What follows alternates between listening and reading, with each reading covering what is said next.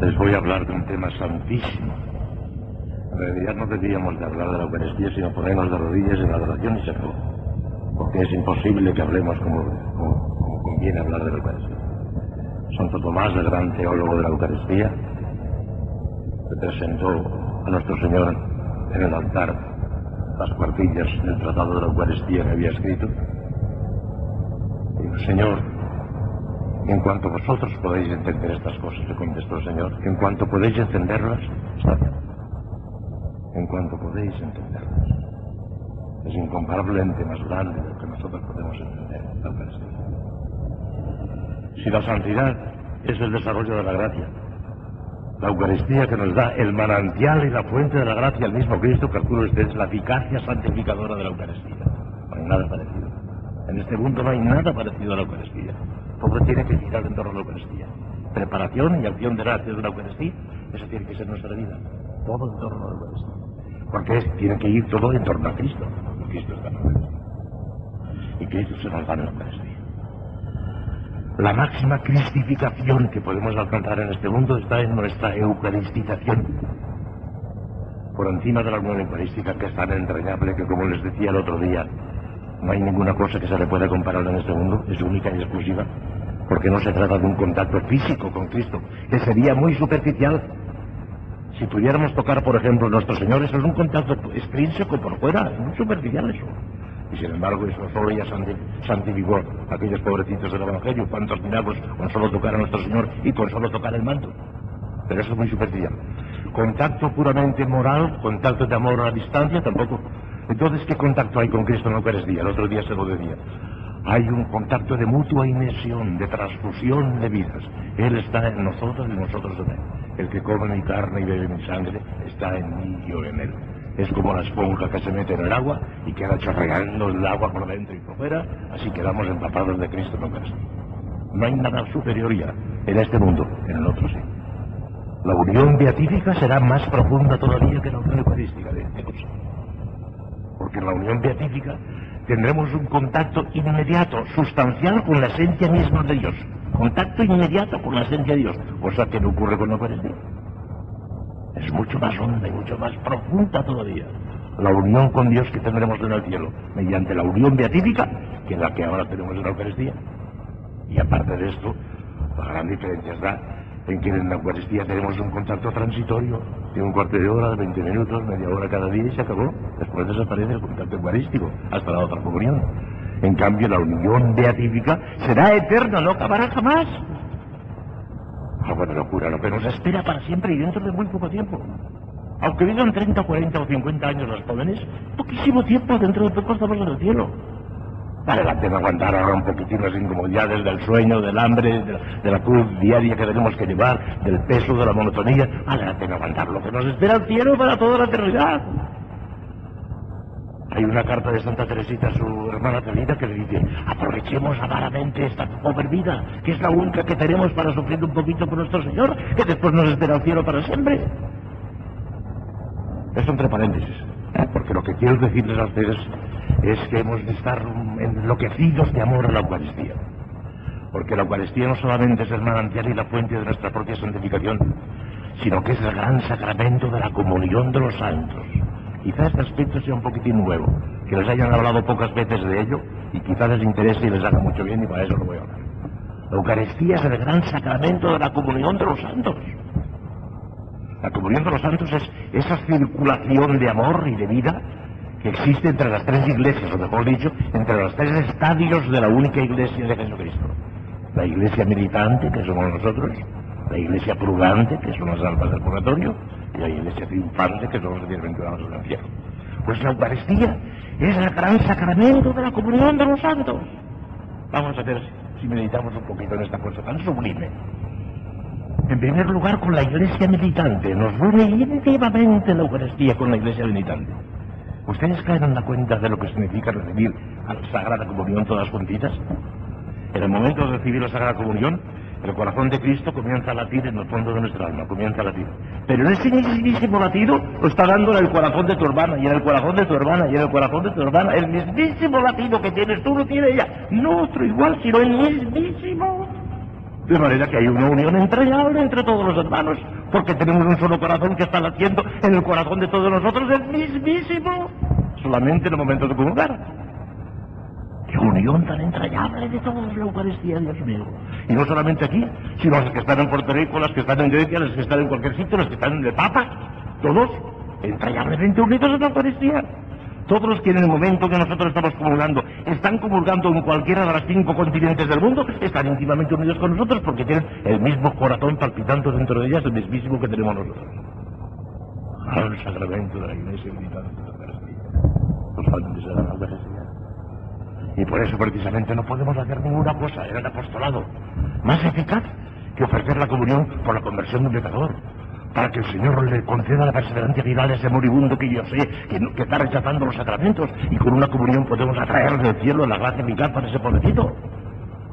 Ningún apostolado se puede comparar con lo que podemos hacer precisamente con la Sagrada Comunión aplicada por una de nuestras intenciones. Nos une íntimamente con la Iglesia militante, con toda la Iglesia, desde el Papa hasta el último salvajito que esté bautizado en cualquier selva de- de- del Perú, de donde sea gran sacramento de la iglesia, de la iglesia, no solamente de los individuos personales, de la iglesia. Ah, pero es el gran sacramento de las almas del purgatorio. Podemos, podemos comunicarnos con nuestros queridos difuntos y podemos ayudarles, ellos no se pueden ayudar ya. Ellos aceptan con entrañas de amor el estar allí purificándose. Y si nuestro Señor, cosa absurda que no es que, que pensarlo así, pero si nuestro Señor les ofreciera salir del purgatorio antes de terminar su purificación, no quisieran salir porque se encuentran sucios y para entrar en el cielo hay que estar limpio. Y le dan gracias a Dios nuestro Señor de que les permite purificarse, pero no pueden hacer nada a ellos. Ellos no se pueden ayudar. En este punto podemos ayudarles a ellos, pero ellos no se pueden ayudar. Y no hay ninguna ayuda tan eficaz para las almas del purgatorio como aplicarles la Sagrada Comunión y aplicarles la Santa Misa, que al fin y al cabo es lo que también la misa. De manera que es lo más grande que podemos hacer en favor de las almas del purgatorio, ¿no ves? Nos une íntimamente con las almas del purgatorio. ¿Se enteran las almas del purgatorio cuando aplicamos un sufragio por ellas a través de la Eucaristía o de la Santa Misa? Pues hay que decir que no. No se enteran. Porque como no tienen la visión beatífica, no ven las almas del purgatorio lo que está ocurriendo en este mundo. Los bienaventurados en el cielo sí.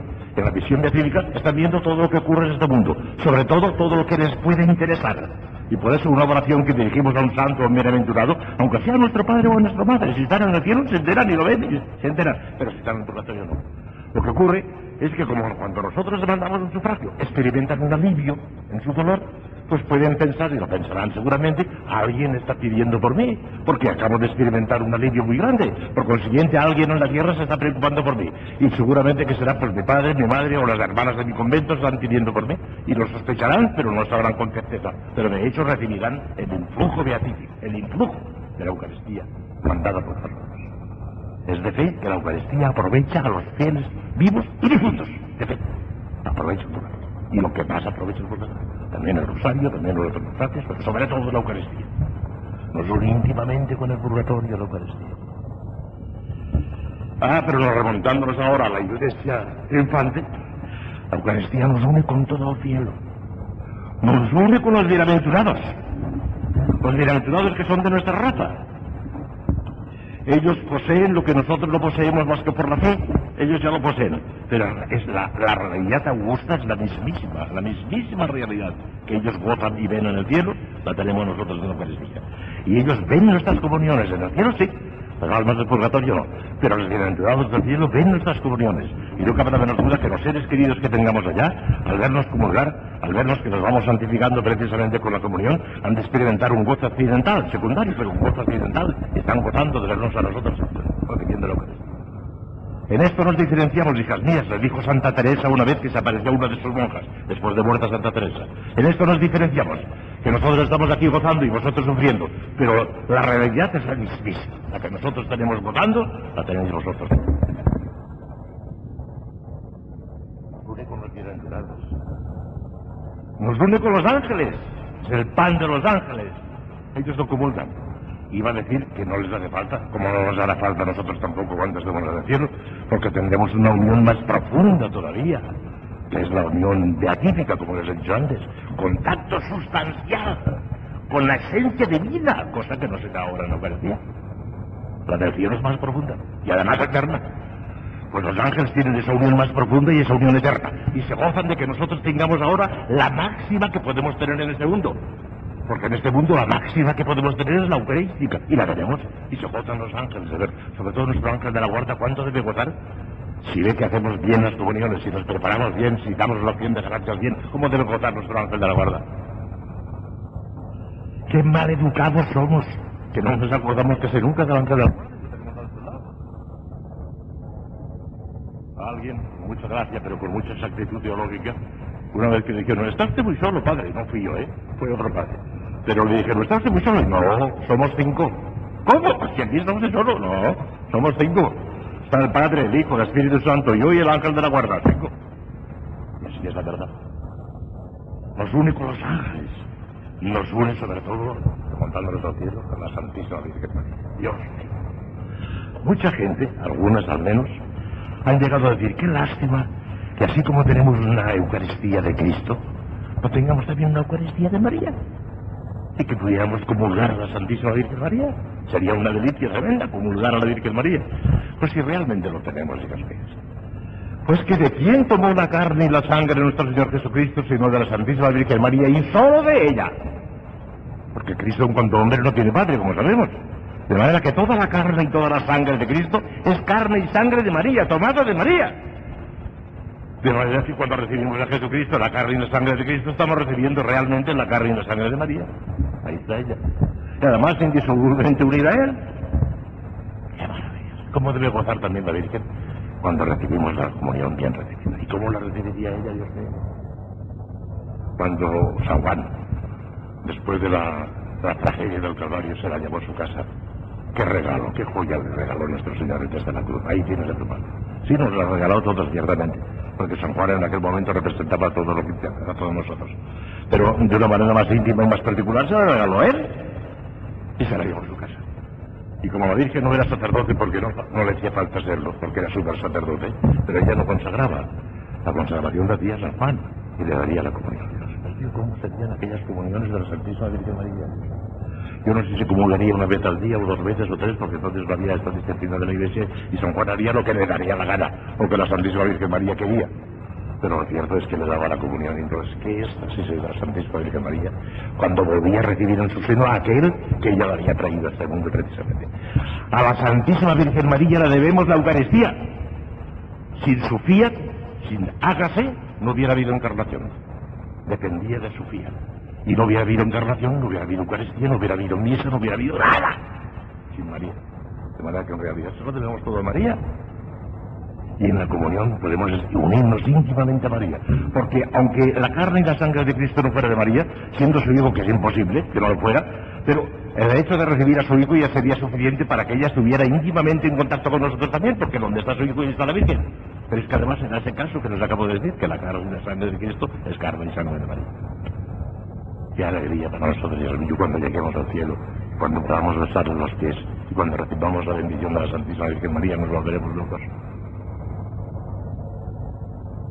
Pero por encima de la Santísima Virgen María, pero, pero infinitamente por encima, la Eucaristía nos une con toda la Santísima Virgen. Esto sí que es En la Eucaristía están el Padre, el Hijo y el Espíritu Santo, los tres. Es de fe.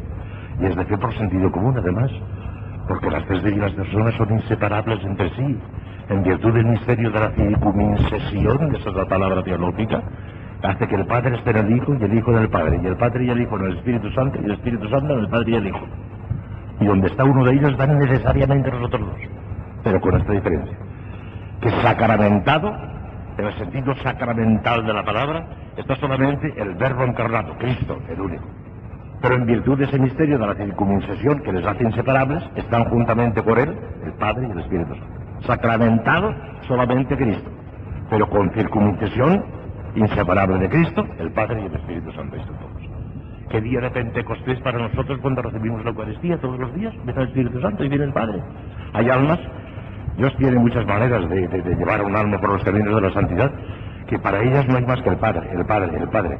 Ya no se preocupan tanto ni del Hijo ni del Espíritu Santo, el Padre. Pues ahí lo tienen, en la Eucaristía, el Padre. Tú en cambio te sientes atraído a Cristo para ti no hay más que Cristo, pues Cristo y lo tienes en la Eucaristía. Para ti lo más entrañable es el Espíritu Santo, pues aquí lo tienes en la Eucaristía, el Espíritu Santo, cada uno que siga su camino. Porque Dios tiene muchas maneras de llegar a las almas de él. Todo lo tenemos en la Eucaristía. Y en la Eucaristía se realiza diariamente, instante, ¿qué digo? Instante por instante el misterio de la procesión de las divinas personas. El Padre en la Eucaristía, porque ahí está, pensando en sí mismo, viéndose en sí mismo, forma de sí una idea infinita que es el verbo. Y al ver aquella idea infinita que tiene toda la plenitud de la divinidad y toda la grandeza y toda la sabiduría y toda la belleza infinita, vida y por haber, se enamora perdidamente de él. Y ese choque que hay entre el Padre y el Hijo brota un torrente de llamas que es el Espíritu Santo. Y todo eso se está verificando en la Eucaristía y se está verificando en nuestro corazón. No solamente cuando comulgamos, sino cuando tenemos la meditación y hablaré de esto. Toda la iglesia meditante, toda la iglesia purgante y toda la iglesia triunfante, todo está dentro de nosotros cuando recibimos esa meditación. Es como para volverse locos. Si cayéramos en la cuenta de lo que es una Eucaristía, no lo resistiríamos. Y así se explica que una Teresa de Jesús, que una Catalina de Siena, inmediatamente después de comulgar cayesen en éxtasis. Si esto es natural, debería ser normal en todos nosotros, para recibir la Eucaristía en éxtasis, haciendo la emoción de todo lo que nos rodea. Vean ustedes ahora qué examen de conciencia podemos hacer. Si comulgamos diariamente, que gracias a Dios comulgamos diariamente todos, al cabo del año hemos comulgado 365 veces al cabo de 10 3.650 veces. Al cabo de 20 años, muchas de ustedes han comulgado 20 años, ya son 7.200. Y al cabo de 40 años, que algunas de ustedes han comulgado 40 años y ya lleve 40 años comulgando, pues son 14.400 si una sola comunión basta para santificarse como su bastó para inmortalizar, ¿cómo es posible que miles de comuniones que hemos recibido todos, miles todas, unas más jovencitas, miles ya, como no las hacemos? Decir que tiene la culpa la Eucaristía sería una blasfemia. Luego tenemos la culpa. Luego porque no nos disponemos bien, porque no nos preparamos bien, porque no sabemos bien la Eucaristía. ¿Qué que hacer para mías, lo principal de todo son las virtudes teologales, la fe, la esperanza y la caridad, pero no solamente ellas. En primer lugar, que yo acabe con la fe, la fe vivísima. Porque la Eucaristía es el sacramento de la fe. En los demás misterios tenemos lo que no vemos. Pero en la Eucaristía tenemos que querer contra lo que vemos, porque vemos pan y vemos vino y nada más. Y cuando comulgamos, para aquellos sabe a pan y sabe a vino, nada más. Tenemos que querer que allí no hay ni pan ni vino, sino que ha sido cambiado, transustanciado en el cuerpo y la sangre de nuestro Señor Jesucristo. El gran misterio de Aquí late et humanitas, incluso la tebas son ateitas. Aquí late et humanitas. En la cruz estaba escondida solamente la divinidad de Cristo, no se veía la divinidad. Pero aquí está escondida hasta la humanidad, que no vemos ni la humanidad, nada.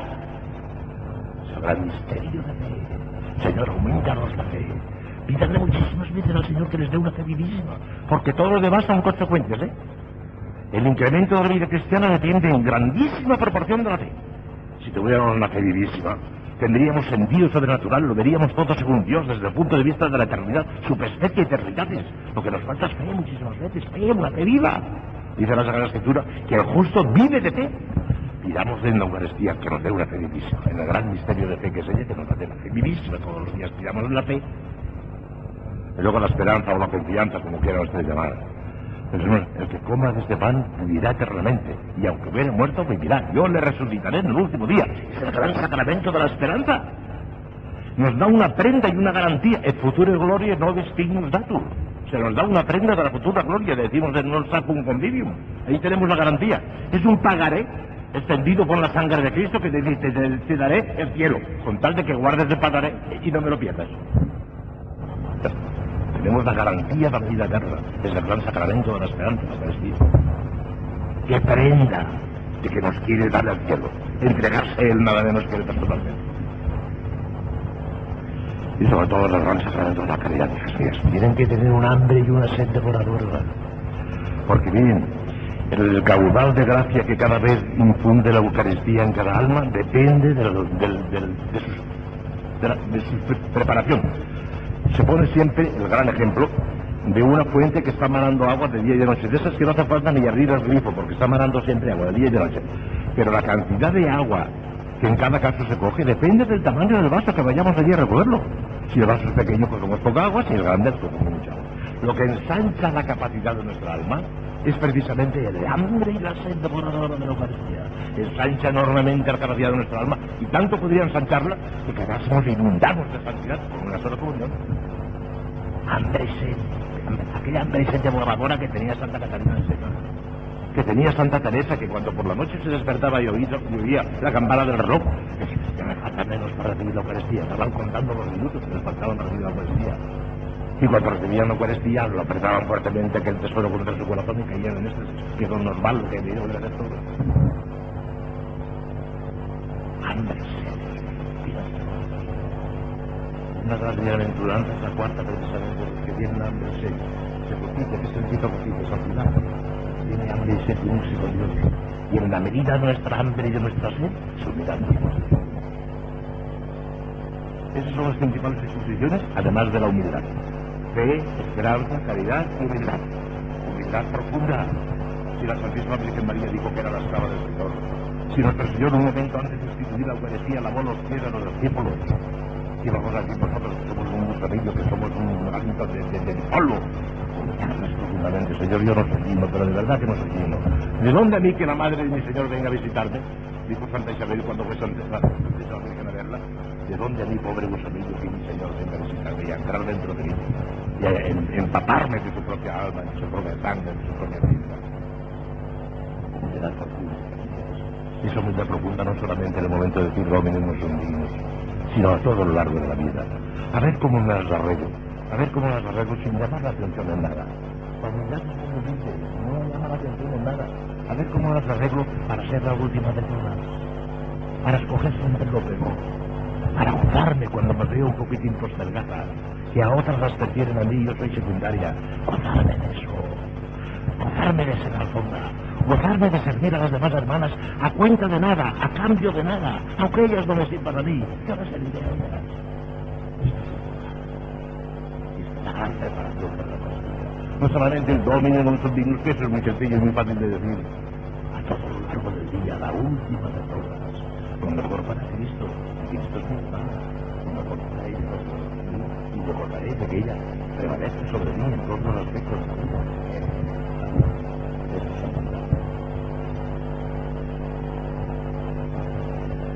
Y de esa preparación más que gracias a Dios. Veo y les felicito en esto, y ustedes después de la comunión callan, que es lo que ya Pero algunos son todos, algunos tienen una distribución que yo no tengo. Porque inmediatamente después de la que acaban de comulgar, cantan sexta o cantan nona, claro, se distraen por el canto ese y cuando ya quieren recogerse después de la galería porque la función eucarística ha desaparecido. Los mejores momentos, que son los inmediatamente después de la comunión, los pierden cantando. Los pierden cantando. Porque la liturgia es maravillosa, pero en otro momento, no en ese. En ese momento callad. Está Cristo dentro de nosotros. Y veo que ustedes lo hacen así. De esta mañana, muy bien, muy bien. Cantan ustedes nada más que el, el poscomunio, porque están en la misa y cantan el poscomunio, pero inmediatamente después en silencio. La nona y la sexta y lo que sea, cántenlo antes, pero no después. La Eucaristía callad. Y ojalá que pudieran prolongar un poquito más de gratis, ¿eh? Yo, si tuviera que hacer una distribución de tiempo, si fuera preciso, recortaría un poquito de la meditación, pero lo- añadiría. Para que haya una prolongación larga, por lo menos, por lo menos de media hora de 30 minutos. Aunque fuera retocando un poquitín el lo menos.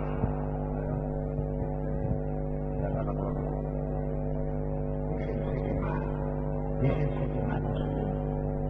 Déjense avanzar. A lo sumo, cuando en cuando, para explicar un poquito más del amor de Dios, pueden reproducir alguna escena evangélica. Pueden decir, por ejemplo, las cosas, Señor, soy el leproso. Señor, vendrá, pero este pie después denunciando. Yo soy el ciego, ¿qué quieres? Que vea, Señor, si estoy ciego, estoy ciego en el alma, que vea.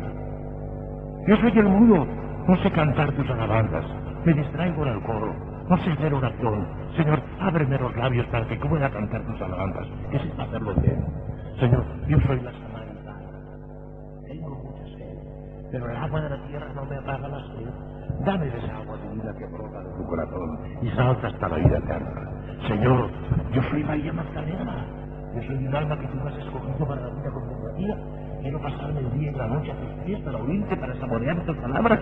Señor, que comprenda tus palabras. Háblame, que soy tu pobrecita esclava. Háblame, que quiero ser María Magdalena. Y hasta si quieren humillar, Señor, ten compasión de mí, que soy la mujer adúltera, la mujer pecadora. Pero estoy esperando de ti que puedas decir de mí lo que te dijiste a ella. Nadie te ha condenado, hija mía, pues yo tampoco te condeno. Anda, vete en paz y no vuelvas a curar. Las escenas del Evangelio en silencio sin decir una palabra. A veces puede ser útil, a mí me va bien. Por ejemplo, ir recordando poquito, sin pronunciarla, sin rezar, pero recordando la consagración al Espíritu Santo, que la tiene usted al final de mi librito sobre el Espíritu Santo, que es. O la elevación de San Isabel de la Trinidad, que probablemente se la comentaré un día de estos ejercicios. Despacito, recordando, recordando aquello y saboreando, viéndolo íntimamente.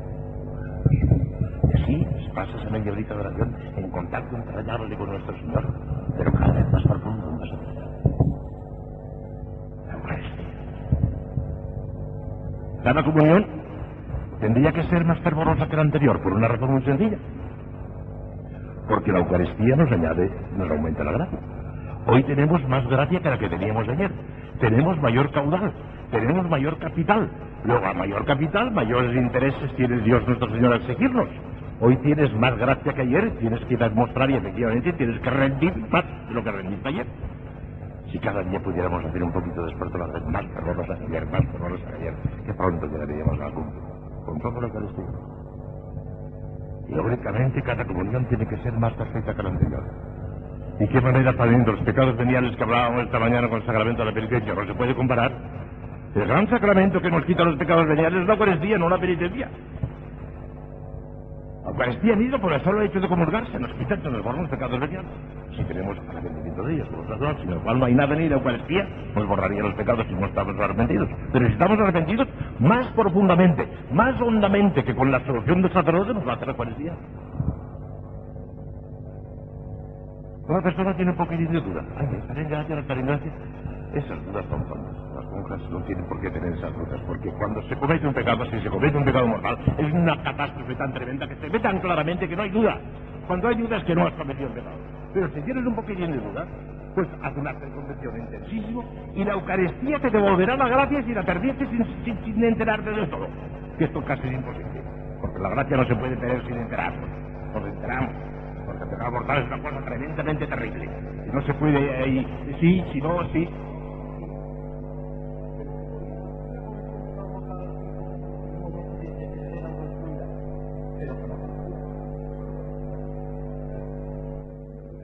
Pero si no está segura, hace una de conversión, la Eucaristía le devuelve la gracia actuando de sacramento de muertos como si fuese de muertos. Eso sí que es. Mejor dicho, actúa como sacrificio de vida, mejor dicho. El acto de conversión también la Eucaristía ya viene un alma Pero no la hagas primero porque no cometerán nunca pecado. Pero después, si vieran las fantasmas de gracia tienes que hacerlo. Porque aunque el acto de confesión les devolvería la gracia, la Iglesia prohíbe terminantemente que comulguemos teniendo condicias de vamos a y a Y claro, ya estamos terminando, falta un segundo y ya, ya no queda. Pero todavía hay que hablar un poquitín de lo que complementa de otro aspecto de la Eucaristía. La comunión espiritual no es más que un deseo ardiente de recibir las personas. No hace falta pronunciar ninguna palabra.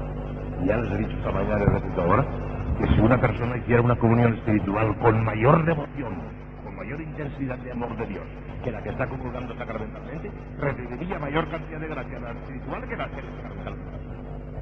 Porque depende del tamaño del vaso. Se ensanchado en la comunión espiritual, el vaso de tu alma, más que la otra, cuando recibe la sacramental, tú tienes más gracia. Por cierto, teología pura.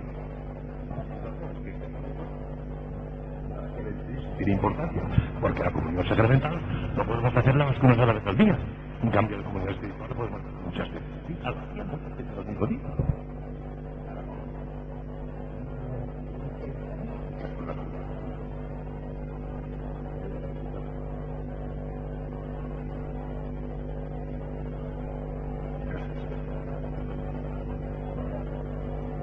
Es un poquito el sacerdocio, pero había observar pues, la tremenda crisis que está atravesando la iglesia, que es espantosa, muy espantosa, una